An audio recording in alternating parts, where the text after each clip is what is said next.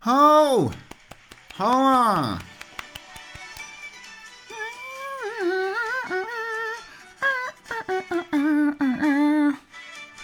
二月天，我来上春山，你们俩只能在山下看。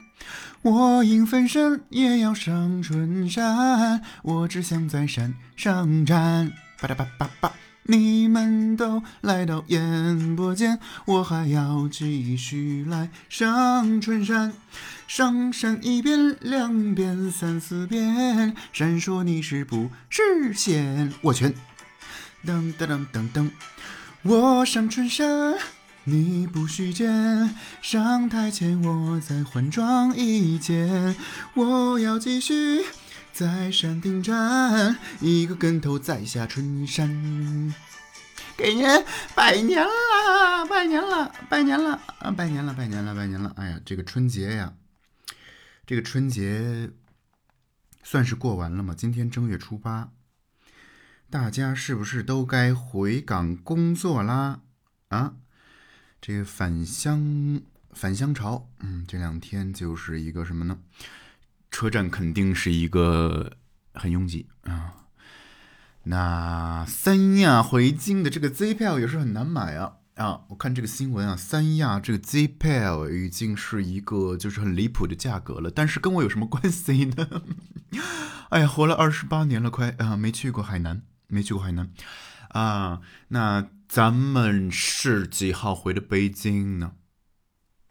正月初三，哈哈哈初三呢啊，初三，初三就回来了。哎，咱们收假啊收的这个早啊，嗯，为什么呢？咱们初四就是美美工作，嗯，初四就要到岗了。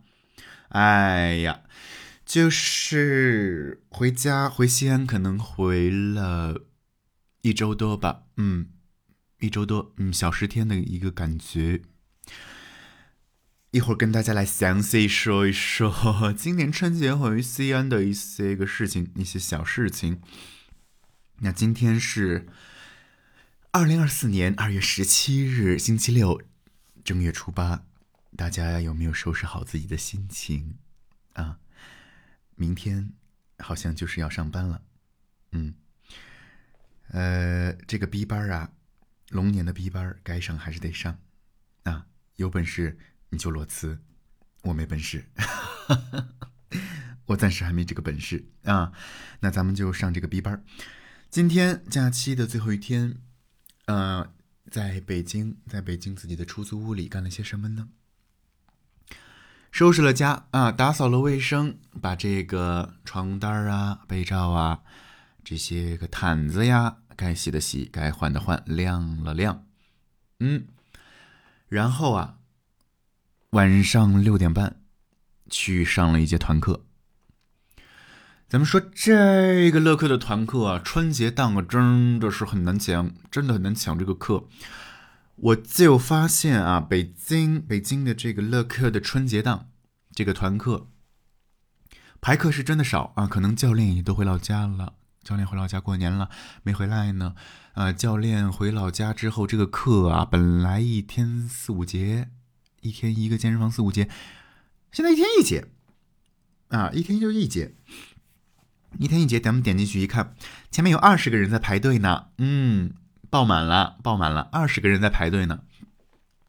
啊，我就说，那排一个吧，咱也排一个吧。啊，排得上排不上，咱也重在参与一下，是吧？哎，排在第二十一位，好吗？六点半的课，下午四点钟提示我，你已预约成功。你已预约成功。那二十个人呢？啊，那二十个人，我前面那我前面那二十个哥哥姐姐、叔叔阿姨、爷爷奶奶呢？你们在哪里？你们？你们就是啊，集体，咱们说集体突然有事儿了，哎，他们集体去什么呀？去团建了。这二十个人集体去剧本杀，啊，集体就是消失，哎，好像直接就把我给排上了。四点给我发消息，嗯，我就很费解，我很费解。我是一心想上课的这种人啊，我排我排队我就是必上，好吧？除非那种特殊情况，就是特别特别急的事儿，那我就取消嘛。而且他取消一定要离提前两小时取消，六点半的课你最晚四点半取消。哎，今天六点半的课四点钟跟我说您排上了，嗯，我就特别好奇这二十个人。到底是有什么急事儿，这么统一的取消了这个课呢？春节档的课，哎，真的，哎，就是就是就是这样的一个现状。朋友们，有没有聪明的、聪明的朋友可以用四个字，用我们中华博大精深的这个传统文化，用四字成语来概括一下这种现象？能不能？啊？来都来了，不是那大过年的那也不对。他就是他占着茅坑不拉屎这七个字儿。嗯，在线求一个啊，四字成语能概括一下这种，就是你呃不确定自己上不上，先把这个坑占了，哎，排到你了哦，那我取消吧，嗯，不去了。这种现象谁概括一下？嗯，我是挺费解的，我挺费解的。然后六点半就去上课。今天上了一个，算是啊，算是整个，因为整个春节回家没锻炼，然后大吃大喝。今天就就是恢复性训练的一个第一节团课，上了一个腰背、胸背、腰背、胸背、胸肩背、胸肩背塑形的一节课，还挺累的，但是没没有 BP 就是杠铃塑形那么累。对，然后。主要是肩部啊，肩部很炸裂，今天就是轰炸到位了啊！练完之后，整个两两个肩像是带了垫肩一样啊，鼓起整个两个肩膀啊，就是两个肩头拱成了什么呀？鼓鼓鼓起来变成了米老鼠，哎，直接就是两个米老鼠的耳朵，嗯，圆圆的鼓鼓的，就鼓鼓的。然后对，而且乐科乐科，我真的很很就是年前。年前所有的这些团课都是五十分钟一个小时的，年后改革大改革变成四十五分钟了。我不知道你要干什么，我不知道，就是这个课程缩水到底是在干什么？我听教练也在抱怨啊，之前上过一些 B C B B P 的教练都说好多那种他们精心编排的课程都是那种分小节嘛，对不对？课程时间缩水之后，有些小节都要拿掉了，因为少了五到十五分钟啊。可能有时候你你上那个 BP 课会少一到两个小节，就很就很难受，你知道吗？不知道乐科在干什么。然后上完课以后又自己独立训练了一会儿，自由训练了一会儿，练到一个八点半，然后就出来去门口。那个那个红星前进的面包牛奶公司，去那儿买了一个今天的吐司，还有牛奶。嗯，前吃了一个吐司和牛奶，就是一定要减。我真的，我下定决心了。为什么？咱们看了《热辣滚烫》，看了这个《热麻辣烫》，贾玲真的很厉害。贾玲，咱们说贾玲导演太卷了，太厉害了，太佩服了，太我真的给跪了，给跪了。我是初二，就是回北回北京的前一天，初二跟我妈去西安的一家影院看这个电影。今年春节档好像，啊，我回北京之后呢，又跟程叔他们看了《飞驰人啊，但是在西安的话就看了一部《热辣滚烫》，热辣滚烫，跟我妈，然后哇，真的很感动，很感动，真的很好。咱且不说他是翻拍那个日本《百元之恋》这部电影吧，因为我我我暂时还没看哈，暂时还没看原版电影，然后准备看了，已经已经就是找到资源了，然后我我我我就说我看了《热辣滚烫》的这个感受，就是因为网上有很多争议的声音啊，很多人说啊，不就是个减肥电影啊？为什么我春节要去花一个电影票钱去电影院看贾玲的减肥 vlog？不拉不拉，嗯，云云，我我就无语了，无语了，挺无语的，就是这不是一个减肥电影呀，首先，对吧？我觉得它背后的意义你没看到的话，你实属是白瞎了你这个票钱。你知道，我回北京之后呢，又跟朋友们一块儿去看了《飞驰人生二》，就韩寒的电影。然后五年前呢是《飞驰人生》第一部，一九年还真是五年前啊。电影里面也讲的是五年前的故事，是五呃对五年后的故事。然后《飞驰人生二》的话，我我呃就是其实那个里面有一个转场镜头拍的特别神啊，特别震撼。但是整场电影看下来呢，我我的我的第一个反应，你知道吗？我真的是第一个反应，我说这个片子是没有女人吗？就 哇，好震撼啊！就是整个两个小时的电影，你看不到女性角色，就是男人的狂欢，男人的狂欢派对，就是可能是一群爱赛车的这个男人。的狂可能可能呃可能韩寒觉得就是赛车圈不需要女女性吧，我斗胆揣测。但是作为一个电影来说，我看到一半的时候，我发现没有女性，就还挺真正真的挺震撼的。但是这一点在《热辣滚烫》里面，就是我我觉得是，就是就是在在属于对立面啊，就是就是《热辣滚烫》让我觉得女性的力量被。放大，被呈现，被被还原，这个词更准确，被让我们真实的看见了。因为平时真的是太隐的隐藏的太深了，太太被忽视了，太被压制了。你知道贾玲很厉害、很勇敢的一点是，她作为一个。喜剧演员，然后这些年她上的一些综艺嘛，她是需要她那个胖胖的可爱的外形的，因为那种形象是诙谐的，是幽默的，是亲切的，是博人好感的，就是他很可以用这副皮囊皮囊很轻易的去逗大家开心，这是作为一个喜剧演员的一个捷径，相当于是，但是。他花了一年的时间，花了一年的时间，把所有他的这些作为喜剧演员的便利抛掉了。然后我前两天看了一个剪辑，就是一个可能是粉丝的剪辑，呃，我不知道大家呃，大家应该可以搜一下，配乐是《玫瑰少年》，然后用的片段是以前的贾玲在综艺上的可能一些做游戏的环节。然后有些那种你比划我猜的时候，词语是贾玲的时候，就是下一个猜的词是贾玲，然后嘉宾下意识的真的就，就第一反应先比一个那种两个手比在腰的两边比一个胖胖的肚子，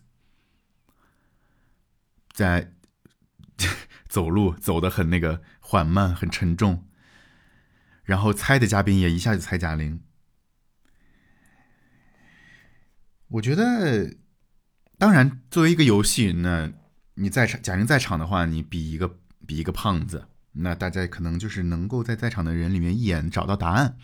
那作为游戏的话，这是一个捷径。但是，作为对于一个人的描述来来说的话，为什么词语是贾玲的时候，不能第一个想到她的笑起来的那个酒窝呢？对不对？这也是一个非常大的特点。你双双手的食指笑起来，指一下自己的脸颊两侧、嘴巴两侧。我觉得在场有那那样可爱的酒窝的人，也应该只有就不多吧，应该只有贾玲吧。所以，嗯，就那个视频让我就觉得，哇，其实贾玲可能作为一个喜剧演员，她有时候也不开心。在面对一些情境的时候，但是你看到的他，你不会觉得他不开心，哪怕他已经不开心了，但他那他的形象会让你觉得他依然处在一个幽默的语境里面。但这部电影，他彻彻底底改变了自己的形象，减了一百斤，减了一百斤，现在变成了一个一身肌肉的。很瘦的，但是很壮的，老公节，真的是老公姐。就是现在，你知道她跟张小斐出现在那个路演的现场吗？然后张小斐也剪了一个短发，然后贾玲现在也是，就是哇，真的，贾玲哎，一个女生男友力十足。然后他们两个同框的时候，大家都说磕磕晕了，磕晕了。然后说这部电影叫《热拉滚炕》，就就是就是，他也去那个时尚芭莎吧，应该是拍了一组写真。你可以看到他其实不笑了，他不笑了。然后评论说怎么觉得他减肥减的不开心了，是不是抑郁了？但是我觉我觉得我的解读是很正常。我们也有不笑的时候，我们也不是每天在笑，只是他终于可以在不开心的时候不用装作开心了，他可以在不开心的时候就表现的不开心了，就是他那个不笑的脸，你终于知道他不开心了，你懂我意思吗？然后这个电影特别好的点是原版，原版因为我也刷帖子，我看到说原版的结尾。女主，呃，逆袭之后呢，和她喜欢的那个男生又又又怎么说在一起了？那个男的好像是渣男吧？就是这一部里面雷雷佳音扮演的角色，挺渣的，嗯，就没什么实力，还爱吹牛，啊，说什么我让你让你三局，最后一局我把你打趴下，结果上来一拳就被人打趴下了，就没没什么实力，那嘴上嘚啵嘚嘚啵嘚嘚啵嘚不停，就这种男的。贾玲最后没有跟人家在一起。贾玲跟人家说：“我不喜欢吃牛蛙。”表达了自己，表达了自己真实的感受。然后男男生雷佳音约他吃饭，他说：“改天吧，看心情。”然后转身走了，走到最后变成了跑。我觉得太美了。最后那个镜头就是在小巷里面，贾玲打完拳之后背着包，一路小跑着离开，那个背。太好了，太好了，跑出了自己的人生，真的。姐姐妹妹们，女性朋友们，真的就是为自己活一次吧，就是就是大胆的跑，大胆的跑。哦，我不知道我们有没有说清楚，反正这就是我看完这个电影的感受，我就觉得好，真的好。然后也希望就是赶紧它票房大卖，赶紧赶紧加上那个李焕英嘛，加上李你好李焕英，她那个票房累计的话，贾玲现在是位居全球第二的独立女导演。然后不知道她最后这个票房能落在多少，就是祝她祝玲儿姐成功，祝玲姐大卖。哎，好正经，好正经的说了一通电影。是是怎么拐到这儿的？是从健身房，然后就回家了，然后就回家了。然后你知道我家啊，我我租的这个房子，我在回西安之前，有一天啊，一月的某一天特别倒霉。然后那一天倒霉到就是诸事不顺，工作工作工作不顺，拍的那个视频，然后剪完了以后，然后巴拉巴拉又因为一些原因，然后又下架，然后又删改，巴拉巴拉。然后那一天我上厕所，啊，不是上厕所，是我我我们家那个马桶它漏水，它就是那个按钮不回弹，有时候，然后呢，包括下面的可能一些螺丝松动，就是它冲水，你知道它是那个东西，你摁的时候呢，那个下面堵着水箱的那个会起来，然后让水哗去冲马桶，但是那个那个地方是有个项圈塞的，我那个就松动了，它就不停的在漏水。水就不停的在漏，然后我就买了一套新的嘛，买了一套新的，我说我自己手动换一下吧，其实特别好换，特别好换。然后我就大概花了二十分钟吧，二十分钟就换好了。然后换的时候得把那个马桶箱的盖子先得取下来嘛，然后呢把那个旋钮换了，那个然后冲水的那个塞儿换了，然后进水的那个嗯全换了。结果就是换的过程当中，哎。一个一个不留神，这个马桶水箱的盖儿啊，这个陶瓷的盖儿啊，直接就是我也怪我没放到位啊，直接放在马桶盖上。马桶盖有弧度呀，嗯，然后那盖儿直接滑落了，吧唧，哎，摔在瓷砖地板上裂了，裂成两半了，pieces。一声清脆的巨响，唉，然后我就我那天心情就巨差无比，然后我就把那些地上的那些碎的瓷片全都扫在一块儿，统一的装在一个袋子里，我也没扔，我就放在了那个厨房柜子里。我想说，因为我我想说怎么补救，然后我刷帖子说可以无无痕的去还原修复，但是。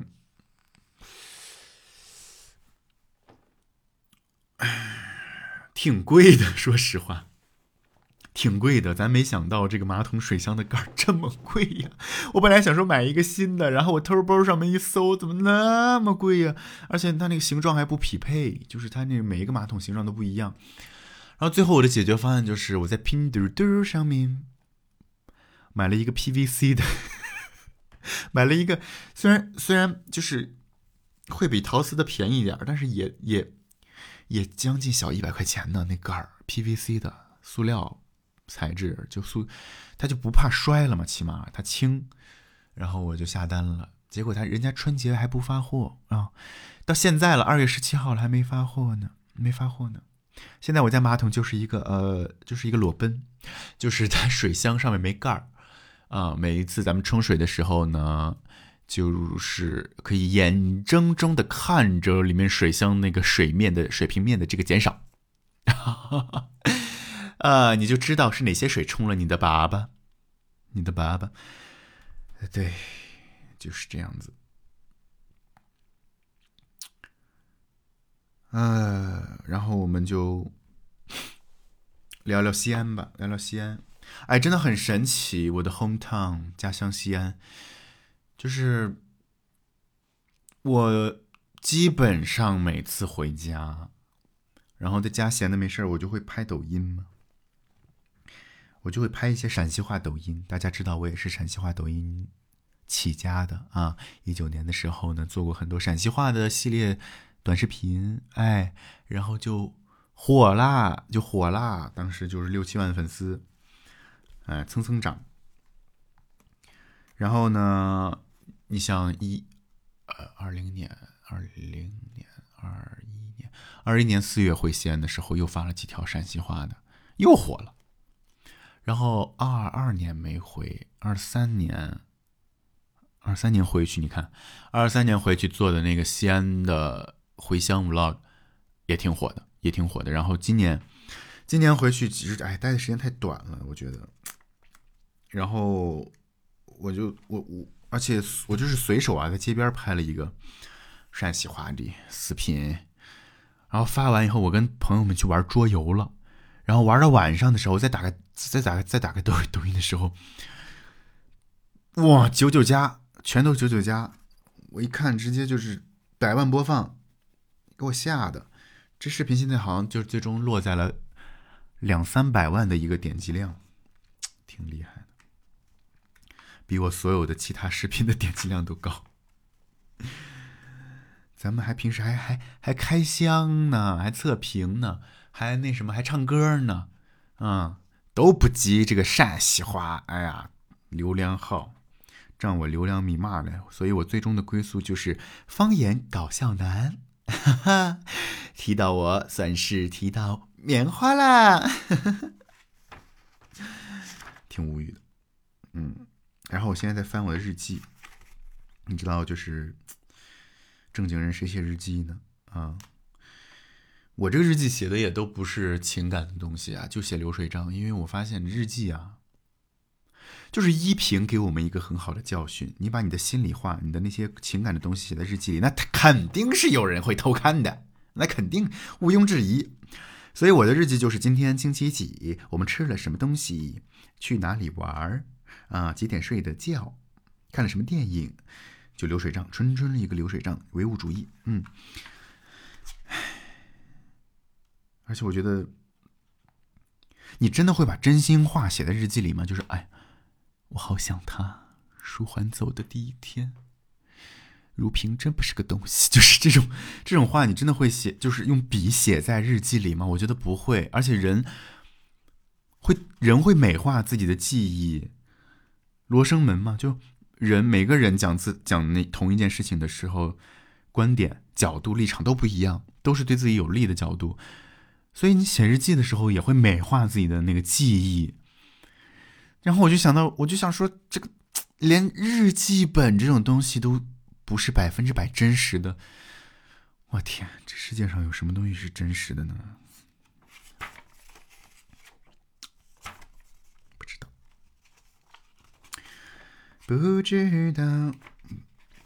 我看我一月底回的西安，然后，嗯，熟悉我的朋友应该知道，我妈她家里面啊没给我留房间啊。我妈意思就是你一年才回来一回，我给你留个床干啥？还占地方。所以我回家以后呢，就是没有房间，没有床。嗯，我家就一张床，啊，我妈睡。然后，啊，对我妈，我妈交了一个男朋友，我妈交了一个男朋友，交了六七年了，应该。然后挺好的，那个伯伯挺好的。今年过年也是给我们做饭，那伯伯特别温柔，特别爱做饭，做饭特别好吃。天天就是投喂我妈啊，我妈就越来越懒，越来越懒，每天就是啊张张口饭就来，然后今年的年夜饭也全都是伯伯一个人在厨房里操刀的，然后我大姨，然后大姨的儿子，我那个弟弟，然后包括我姥爷，就是一家子人就围坐在一块儿，那一桌饭特别多菜，伯伯一个人做的，特别特别厉害。然后当时就是 饭桌上面，我们一块放春晚，然后敬酒嘛，祝大家身体健康啊，龙年大吉的时候，我当时还特别感谢了一下那个伯伯，我说，我当时是这么说的，我说朱自清的背影在车站，伯伯的背影在厨房，我说辛苦了，就是就是，哎，你懂我意思，就是咱们也咱们也不会再再亲，就是从小你知道家庭，我原生家庭就是从小没。这辈子没说过几几回，就两个手指头能掰过来的次数的爸，就这辈子没没怎么说过“爸”这个词儿，所以咱也之后不可能再叫“拜拜爸”，就我觉得就是“拜拜”吧，就是“拜拜”，就挺好。他们俩，我觉得他们俩就是能把生活过好。我我在是吧？另一个城市打拼呢，就是对我来说是最好的一个礼物。然后回去以后，咱们就是睡地铺，哈哈，啊，美美的打一个地铺。嗯，反正家里有地暖也还行。然后就跟初高中同学每年一聚啊。